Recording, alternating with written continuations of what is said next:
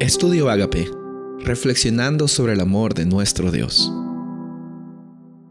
El título de hoy es Los pactos en la historia. Génesis 9, 16 y 17. Cuando el arco esté en las nubes, lo miraré para acordarme del pacto eterno entre Dios y todo ser viviente, de toda carne que está sobre la tierra. Y dijo Dios a Noé, esta es la señal del pacto que he establecido entre yo y toda la carne que está sobre la tierra. Qué maravilloso Dios tenemos, que vez tras vez es que intenta alcanzar al ser humano y nos muestra de que Él está totalmente interesado e involucrado en la historia de nuestra humanidad, de nosotros como seres humanos. A lo largo de la historia vemos de que Dios pone pactos y establece pactos que no están separados, son parte de una, un pacto eterno que Él tiene para su creación. Porque un pacto en realidad es una palabra que cuando la vemos en la Biblia simboliza la relación que Dios quiere tener con sus hijos, pero no solo con sus hijos, el pueblo fiel, sino con toda la humanidad.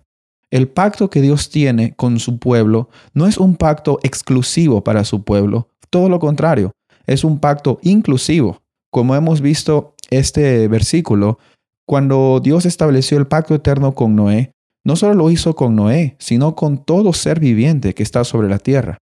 No hay razón para que nosotros nos creamos los exclusivos recipientes o recibidores de las gracias de Dios.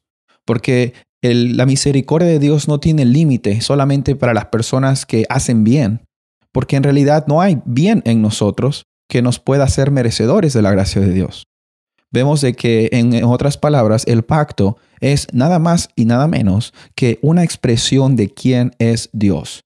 Y vez tras vez Dios se establece y dice, yo no tengo misericordia, yo soy misericordia. Dios dice, yo no tengo amor, yo soy amor. Dios dice, yo no tengo salvación para ustedes, yo soy la salvación.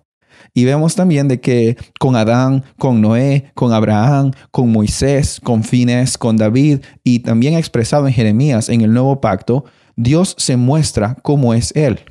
Dios se muestra y nos dice quién es Él y de qué forma nos quiere alcanzar.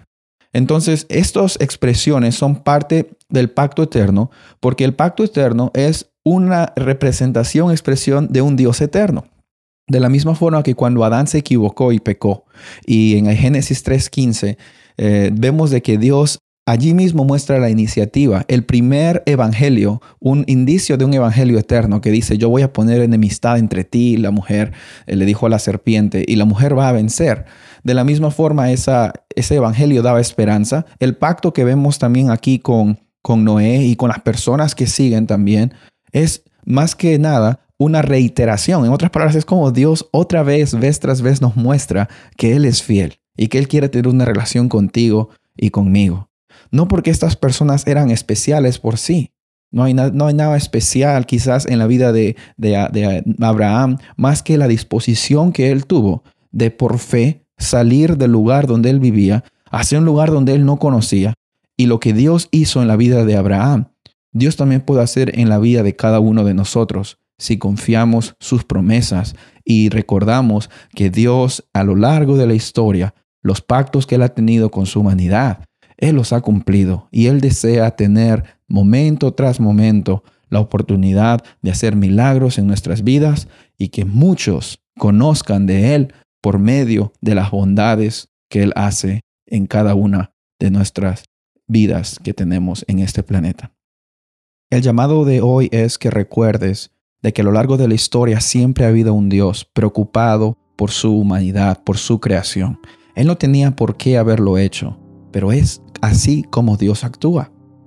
¿Cuál va a ser nuestra respuesta hoy? Es mi anhelo y oración de que aceptes a Jesús hoy y cada día de tu vida. Soy el pastor Rubén Casabona y deseo de que hoy sea un día de victoria en el nombre de Jesús.